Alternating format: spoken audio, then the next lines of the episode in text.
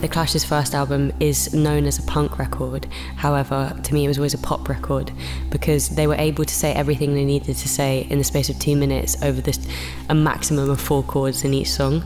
Maybe not all my songs are two minutes long, but I follow that same straight to the point directness that they had, or Joe Strummer was exploring in that first album. Das sagt Joy Crooks über ihre Songs und ihr schon sehnlichst erwartetes Debütalbum, das heißt Skin. Und ob das Punk oder Pop oder vielleicht beides ist, darüber sprechen wir heute in Keine Angst vor Hits. Wir sind Janik Köhler und Anke Behlert. Hallo. Hi. Keine Angst vor Hits. Neue Musik bei Detektor FM. Vor ein paar Jahren war ich im Frühling im Urlaub und zwar in Polen und dort unter anderem in Breslau. Da war ich in so einer Kneipe und habe dort zufällig eine ganz coole Band gesehen. Ähm, Ivanova hat die geheißen, also vier Frauen aus St. Petersburg und die haben ziemlich wilden Folk gespielt. Und ähm, sonst würde es mir aber ehrlich gesagt schwerfallen, Bands aus Russland oder generell Osteuropa aufzuzählen. Da kenne ich ehrlich gesagt nicht so viele. Und das merkt man ja auch hier in unserem Podcast. Da haben wir, sagen wir mal, selten Bands aus Tschechien oder Ungarn oder so dabei. Und um das zu ändern und jungen Musikerinnen und Musikern aus Osteuropa äh, mehr Sichtbarkeit zu verschaffen und die zu vernetzen, da hat sich die Initiative Osta Music Network gegründet. Und über die und mit den äh, Gründern sprechen wir heute im Pop-Schnipsel. Vorher gibt es aber wie gehabt drei neue Alben und drei neue Songs von der Playlist. Die Alben der Woche. Aus London, da kommen ja bekanntlich sehr viele talentierte Bands und Acts und eine davon ist Joy Crooks. Ihre musikalischen Wurzeln liegen im Jazz, Soul und modernen RB und um äh, Crooks hat sich so ein bisschen ein Hype entwickelt, bei dem auch seriöse Medien, sage ich jetzt mal, wie zum Beispiel die New York Times mitmachen. Und diese Woche war sie zum Beispiel auch im Morgenmagazin der ARD zu sehen. Also da merkt man schon, da steckt so ein bisschen Power eines Major-Labels dahinter. Aber Joy Crooks, muss man zugeben, hat auch echtes Starpotenzial. Sie hat eine bemerkenswerte Stimme, sie sieht toll aus und hat auch ihren eigenen Kopf. Und ähm, nach einigen EPs erscheint jetzt also das lang erwartete Debütalbum, das heißt Skin und klingt unter anderem so.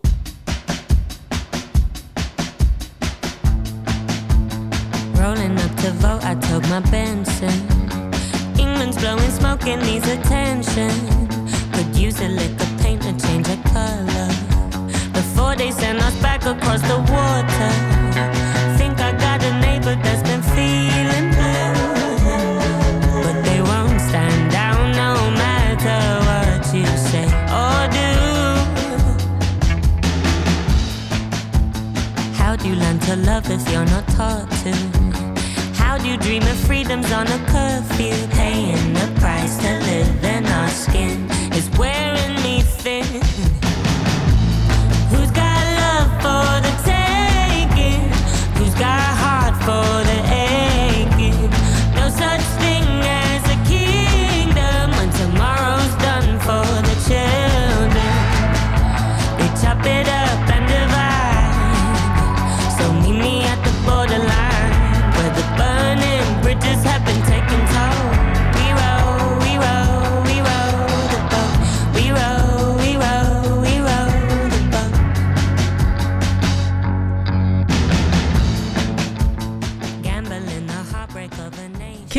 von äh, Joy Crooks und ihrem Debütalbum Skin. Und in diesem Song, da schlägt sie durchaus politische Töne an, wenn sie sagt zum Beispiel No such thing as a kingdom when tomorrow's done for the children. Also da kritisiert sie auch die Politik der Tory-Regierung und äh, so ein bisschen diese nationalistischen Tendenzen nach Brexit.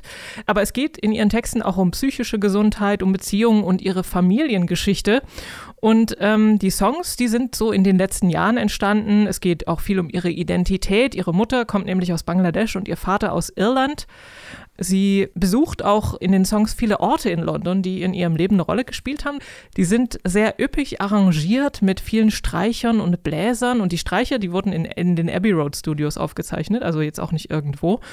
Es gibt aber auch so ein paar sparsamer arrangierte Songs und da steht dann ihre wirklich ausdrucksstarke, wie ich finde, Stimme im Mittelpunkt. Aber egal, ob jetzt, ich sag mal, üppig oder eher sparsam arrangiert, das Album wirkt schon sehr wie aus einem Guss und ähm, es ist wirklich ein tolles Debütalbum. Das Label sagt auch, sie hat so einen universally appealing Sound, also einen, einen Sound, den eigentlich jeder gut finden kann. Und ich gebe zu, ja, das hat sie wirklich. Wie findest du die Platte? Mhm. Ich habe, glaube ich, so ein bisschen so einen gemischten Höreindruck gehabt. Vielleicht war es mir ein bisschen zu universal ähm, und ein bisschen zu wenig. Am Anfang äh, ging es ja darum, äh, wie viel Punk so in der Platte steckt und der ist, glaube ich, so, dieser Punk-Appeal ist bei mir nicht so ganz durchgekommen. Vielleicht noch am ehesten so in den, in den, äh, in den politischen Aspekten äh, der Texte.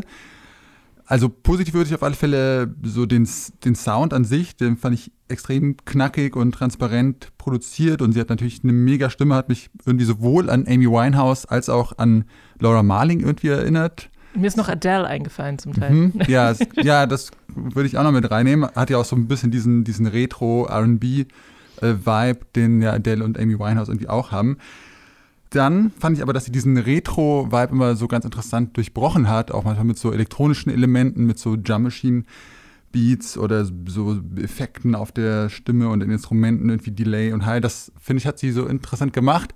Aber mir war es ehrlich gesagt manchmal, du hast auch gerade schon die Streicher erwähnt und die Geigen äh, und die kitschigen Klaviertöne. Es war mir manchmal ein bisschen zu viel Kitsch oder fast schon äh, ins Schmalzige gehen, fand ich so manche Arrangements, wenn so die Streiche so richtig dramatisch reingegangen sind. Das war mir, glaube ich, einfach manchmal ein bisschen bisschen too much.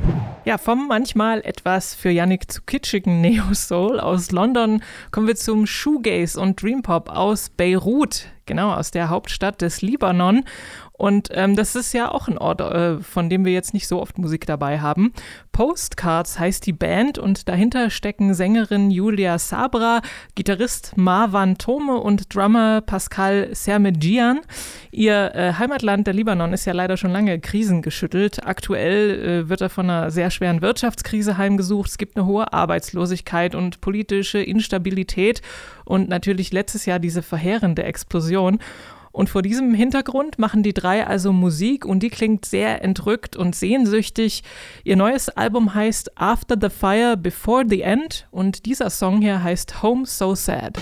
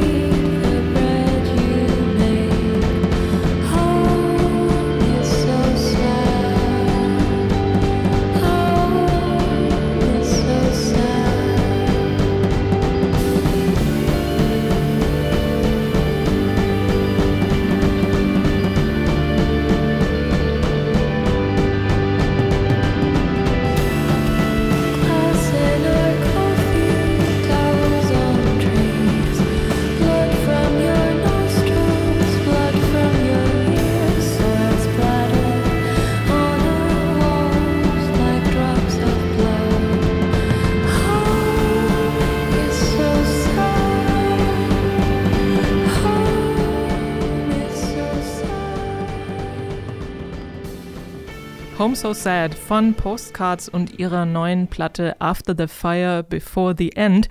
Es geht um den Verlust von Sicherheit in diesem Song. Und die Sängerin Julia Sabra, die vollführt in ihren Texten immer so einen Spagat, finde ich, zwischen ätherischer Schönheit und emotionaler Abgekämpftheit.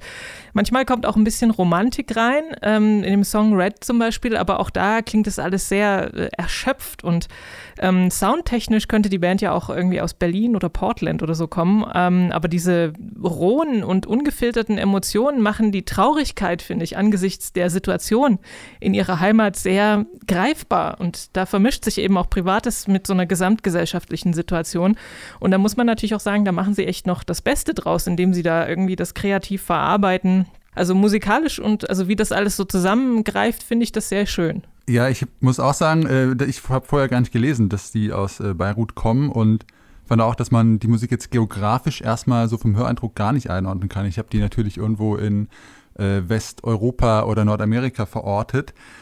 Ähm, aber es hat mir wirklich sehr gefallen. Also ich bin für so Lo-Fi, Indie, Noise eh immer sehr zu haben und äh, das fand ich hier so eine sehr spannende Mischung aus so, so Noise, äh, Rock, so schnelleren, rockigeren Sachen und dann äh, auch so ins Dream-Poppige gehen. Also dann vor allem so die zweite Hälfte des Albums ja dann so sehr verträumt und fasert so ein bisschen aus und alles ist irgendwie so verwaschen und hallig und mit sehr viel Fass. Ähm, das hat mir sehr gut gefallen und ich fand auch, dass man das äh, auf den Namen der Band ganz gut übertragen kann, auch den Sound, weil man, es klingt wie so eine alte Postkarte, die man irgendwo so auf dem Dachboden findet, die schon so ein bisschen vergebt und ganz verwaschen ist und dann auch so, ja, melancholische, nostalgische Gefühle in einem wachrufen kann und äh, das hat die Musik bei mir auf alle Fälle geschafft. Jetzt äh, lassen wir musikalisch noch ein bisschen die Sonne aufgehen und zwar mit Pokey Lafarge. Der heißt eigentlich Andrew Heisler und ist ein amerikanischer Songwriter und Sänger, der sich stilistisch so zwischen Country, Blues, Folk und Rock'n'Roll einordnet. Sein letztes Album Rock Bottom Rhapsody, das hatten wir auch schon im Podcast vorgestellt und auf dem hat er seine Erfahrungen mit Alkohol und Drogen verarbeitet. Das neue heißt In the Blossom of Their Shade und das schlägt deutlich optimistischere Töne an und mit dazu bei beigetragen hat, man glaubt es kaum, die Pandemie. Denn vorher, so sagt er selber, war er an einem dunklen Ort, aber die Pandemie hat ihm geholfen und ähm, den dringend benötigten Raum zum Nachdenken geschaffen und in der Stille hat er dann also Frieden gefunden. Still sind die neuen Songs nun nicht. Sie entfernen sich so ein bisschen von seinen Swing- und Rockabilly-Wurzeln. In dem Song Rotterdam zum Beispiel klingt so eine Surfgitarre an.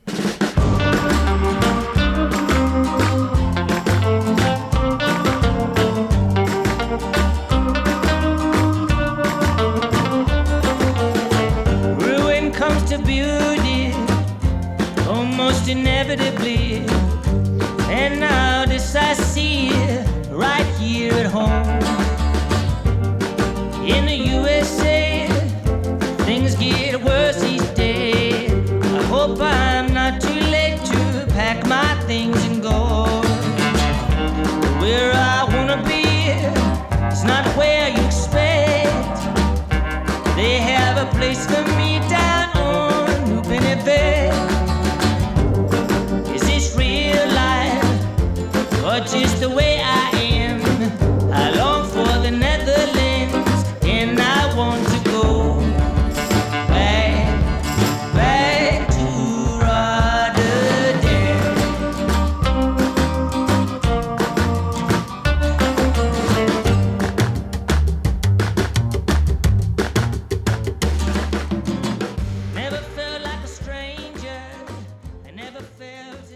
Jeder sehnt sich ja ab und zu nach irgendeinem Ort und bei Poki Lafarge ist es eben Rotterdam. Und äh, was ich, ist dir zum Schluss dieses ganz coole kurze Kontrabass-Solo aufgefallen. Das, äh, das ist mir aufgefallen. Positiv, wie eigentlich vieles an mir, mir an dieser Platte positiv aufgefallen ist. Ähm, man hört auch mal so ein bisschen Calypso-Einflüsse, Gospel, Doo-Wop und Reggae-Elemente.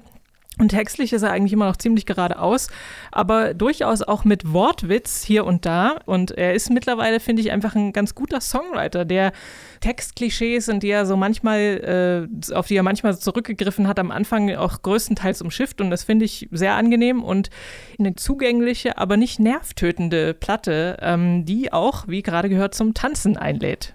Mhm. Willst du auch nach Rotterdam? Ich Janik? war noch nie in Rotterdam, ähm, würde gern mal hin. Also jetzt, nachdem ich den Song gehört habe, klingt es äh, wirklich wie so ein Sehnsuchtsort, an den man unbedingt mal äh, hinfahren müsste.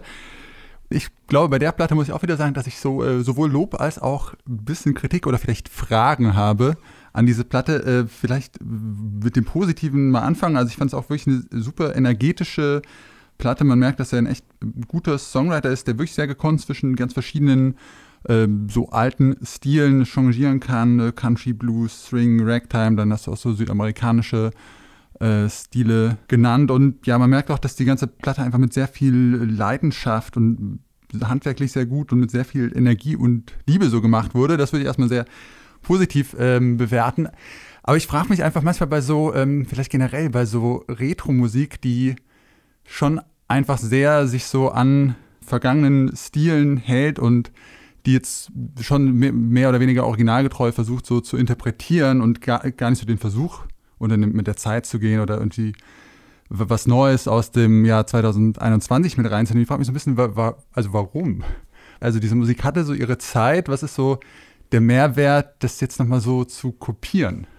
Na, er kopiert es ja insofern nicht, er spielt ja keine Songs nach.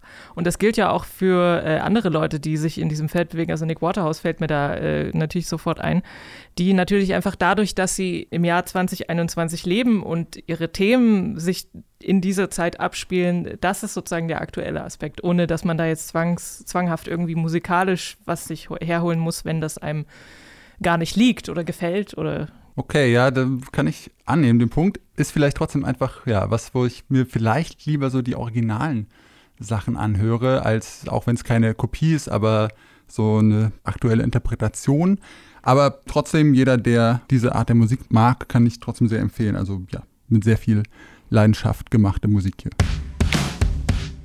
Neu auf der Playlist. Und unsere erste Single, die kommt von der walisischen Musikerin Kate Le Bon. Ich hoffe, ich habe das jetzt richtig ausgesprochen. Die hat sich mittlerweile so als eine sehr äh, umtriebige und eigenwillige Künstlerin etabliert. 2008, da kam ihre erste EP raus, in der sie auf Walisisch gesungen hat und diese EP trägt einen Namen, den ich auf, leider auf gar keinen Fall aussprechen kann. ähm, das ist ein walisischer Name und ich versuche es erst gar nicht, weil es nicht klappen wird. Dann auf diese EP folgten dann fünf weitere Alben, auch einige EPs ähm, war noch dabei und äh, vor allem auch äh, viele Kollaborationen mit ähm, sehr hochkarätigen Musikerinnen und Musikern. John Grant oder mit äh, Deer Hunter, da hat sie äh, Musik mitproduziert. Sie stand mit Künstlern wie John Cale auf der Bühne, hat mit Kevin Morby zusammengearbeitet. Also eine sehr vielseitige Künstlerin und ähm, ihre neue Single, die ist diese Woche erschienen, die heißt Running Away und wir hören mal rein.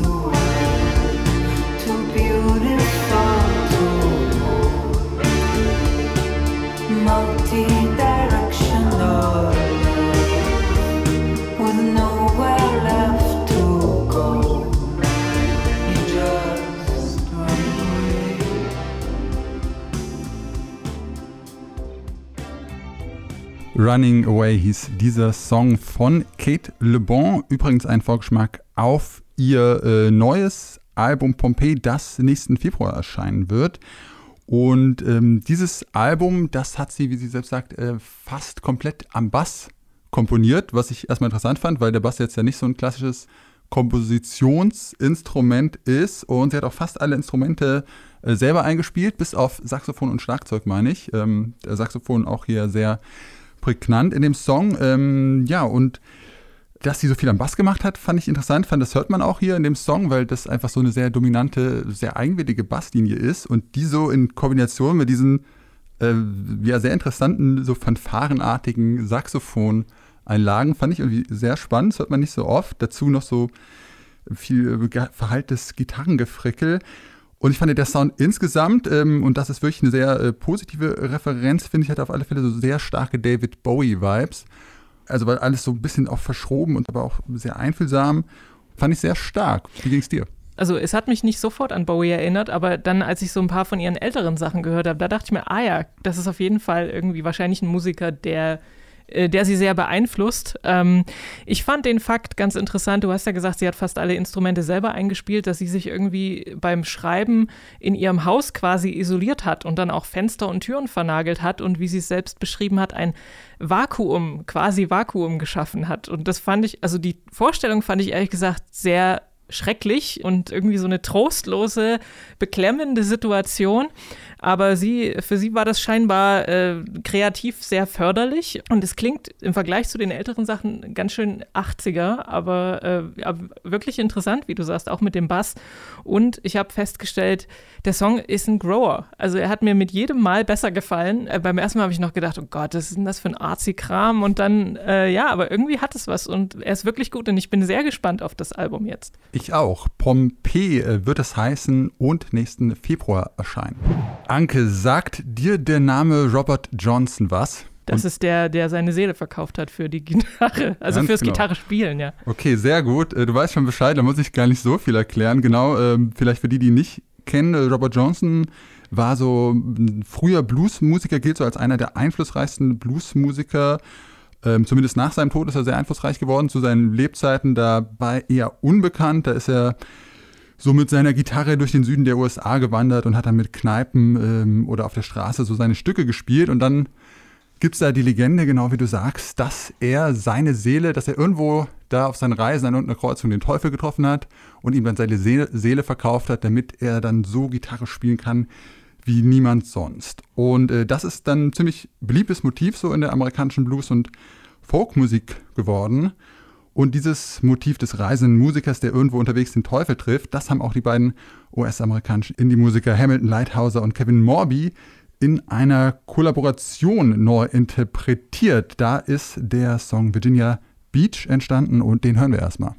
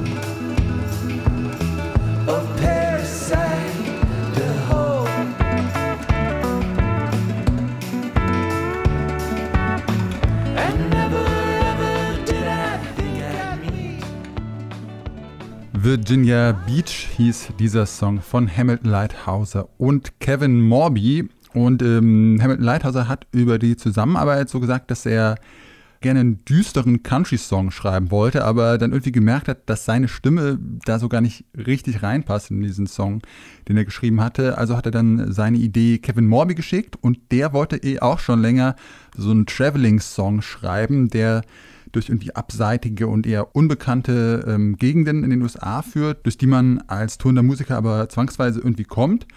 Genau, so ist dann dieser Song entstanden und in dem Song geht es dann auch irgendwie durch fast ganz Amerika, von Virginia äh, über Montana nach Idaho. Ähm, und den Teufel treffen sie dabei auch. Aber interessant, dass sie den nicht an irgendeiner Kreuzung treffen, sondern dass er im Spiegel ist und sie ihn quasi den Teufel im Spiegel sehen. Das kann man jetzt natürlich wieder interpretieren, ob sie selber irgendwie der Teufel sind oder das irgendwie ihre bösen Seiten. Das fand ich so ganz interessant, dieses alte Motiv neu interpretiert. Und auch sonst hat mir der Song, so diese Reise einfach sehr viel Spaß gemacht, auch wenn es natürlich wieder sehr retro Bob Dylan mäßig klingt, aber ich hatte wirklich viel Spaß mit, mit diesem Song sehr fast schon ein jungianisches Motiv, äh, der Teufel im Spiegel, also die eigenen Schatten sozusagen äh, dargestellt, die man sieht da. Ähm, ich fand den Song auch sehr toll, eine coole, so rollend gezupfte Gitarre und dann die E-Gitarre, die da irgendwie was ganz anderes macht. Und ich mag ja solche, also so Country Rock sowieso gerne. Deswegen rennen sie da mit bei mir offene Türen ein. Kevin Morby ist außerdem auch ein Songwriter, den ich total toll finde. Also ich kannte Hamilton Lighthouser vorher nicht so und äh, ich finde auch, aber dass ihre Stimmen auch merkwürdig harmonieren. Also es ist irgendwie eine komische Mischung, die aber echt gut funktioniert. Mhm. Vor allem, dass äh, einer so singt und der andere das gleiche eher so reinruft, Ja. auch so ein bisschen so an Dylan angelehnt. Ja, das fand ich auch spannend. Ähm, ja, sehr cool. Die Musikerin Lindsay Jordan, die ist zwar erst 22 Jahre alt, hat mit ihrem Indie-Musikprojekt Snail Mail aber schon eine ganze Menge erreicht. Zwei EPs ähm, rausgebracht, ein Album veröffentlicht, ein zweites Album steht äh, kurz vor der Veröffentlichung und sie wird von Kritikerinnen und Kritikern schon so ähm, als die Retterin des Indie-Pops gefeiert, ab und zu. Also Pitchfork bescheinigt ihr etwas, sowohl die Vergangenheit als auch die Zukunft des Indie-Rocks zu repräsentieren. Der Nachfolger ihres Debütalbums, der erscheint, wie gesagt, äh, ziemlich bald, am 5. November. Und ähm, daraus gibt es heute schon eine Single, die wir hören. Ben Franklin heißt die.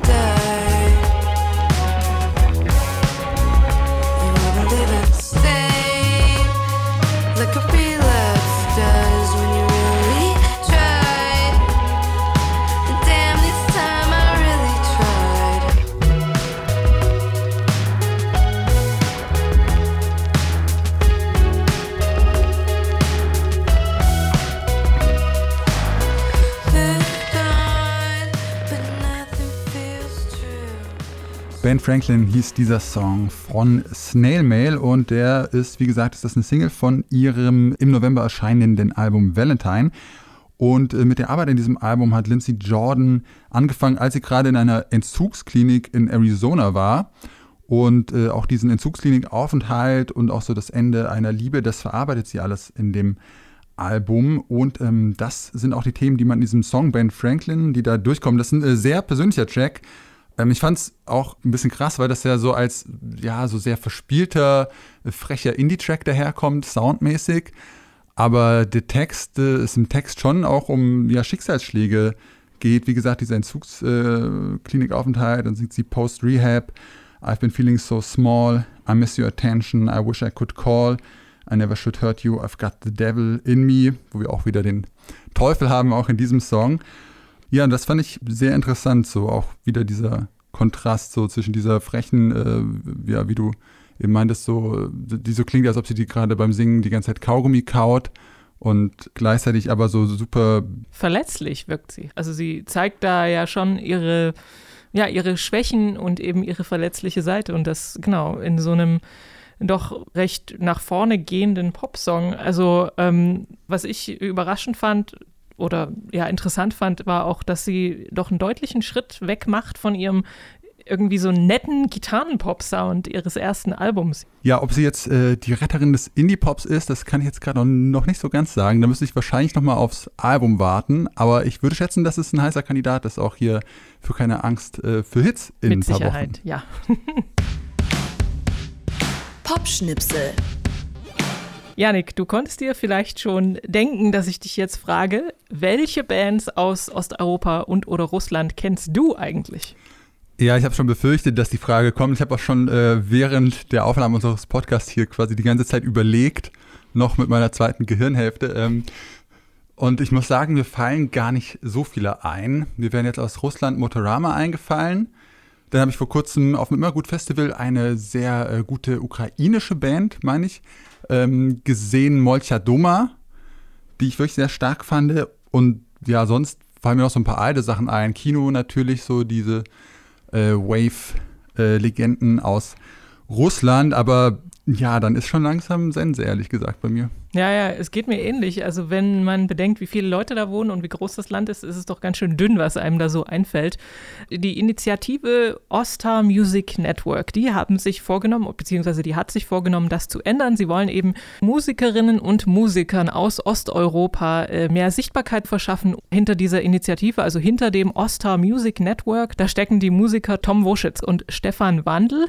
Die haben sich an der Popakademie in Mannheim kennengelernt und seit vier Jahren veranstalten sie Workshops und so Songschreibecamps und zwar eben in Russland, in Jekaterinburg. Und warum sie ausgerechnet dort angefangen haben und was ihre Verbindung eben nach Russland ist, das habe ich Tom Woschitz gefragt. Wir wurden eingeladen, in Jekaterinburg auf einem Festival zu spielen.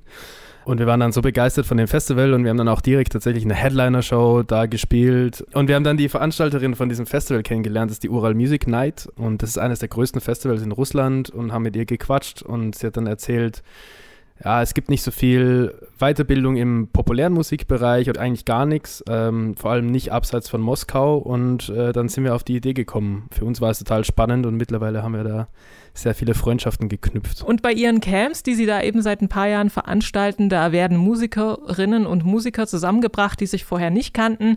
Die schreiben Songs und führen die auch auf. Und es gibt auch einen Business-Teil, wo Marketingkonzepte entwickelt werden. Einerseits ist es dieses in eine neue Situation kommen der Teilnehmenden, ähm, dass die einfach mal auch sehen, okay, ich kann in der Woche Songs schreiben, aufnehmen und aufführen und haben Marketingkonzept. Und ich finde Gleichgesinnte und ich habe ein großes Netzwerk und auch gleich international. Das ist so die Hauptidee gewesen. Und jetzt weiterführend war jetzt die Idee, okay, wie können wir das Netzwerk nachhaltig gestalten, sodass auch diese Brücke geschlagen wird nach Westeuropa, weil es auch für deutsche Künstler zum Beispiel interessant wird. Immer mehr jetzt in Russland zum Beispiel hat Spotify ist gelauncht letztes Jahr erst.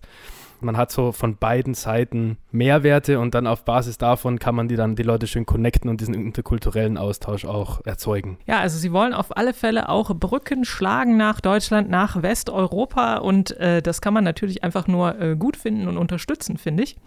Und wer jetzt denkt, cool, Dazu äh, möchte ich gerne mehr wissen. Der hat folgende Möglichkeiten. Am besten kann man sich in unseren Newsletter eintragen auf der Homepage.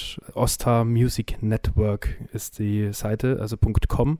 Oder man folgt uns auf Instagram, da werden wir auch regelmäßig ähm, neue Workshop-Formate. Oder wir weisen da auch immer wieder hin, wenn es Künstlerförderungen gibt, öffentliche, die wir kennen, die vielleicht Künstler noch nicht kennen und so. Also wir versuchen da ganz viel Info einfach rauszugeben. Ja, also schaut euch das an, wenn es euch interessiert. ostarmusicnetwork.com www.popmusik.com. Cool. Ich glaube auch, dass solche Projekte echt super wichtig sind und auch der Popmusik so generell einfach sehr gut tun, wenn so ein bisschen dieser äh, krasse Fokus, den es da gibt, auf irgendwie USA, Nordamerika und vielleicht noch ein bisschen Europa, wenn das ein bisschen mehr aufgebrochen wird und man einfach auch viel mehr Einflüsse aus anderen Weltregionen hat.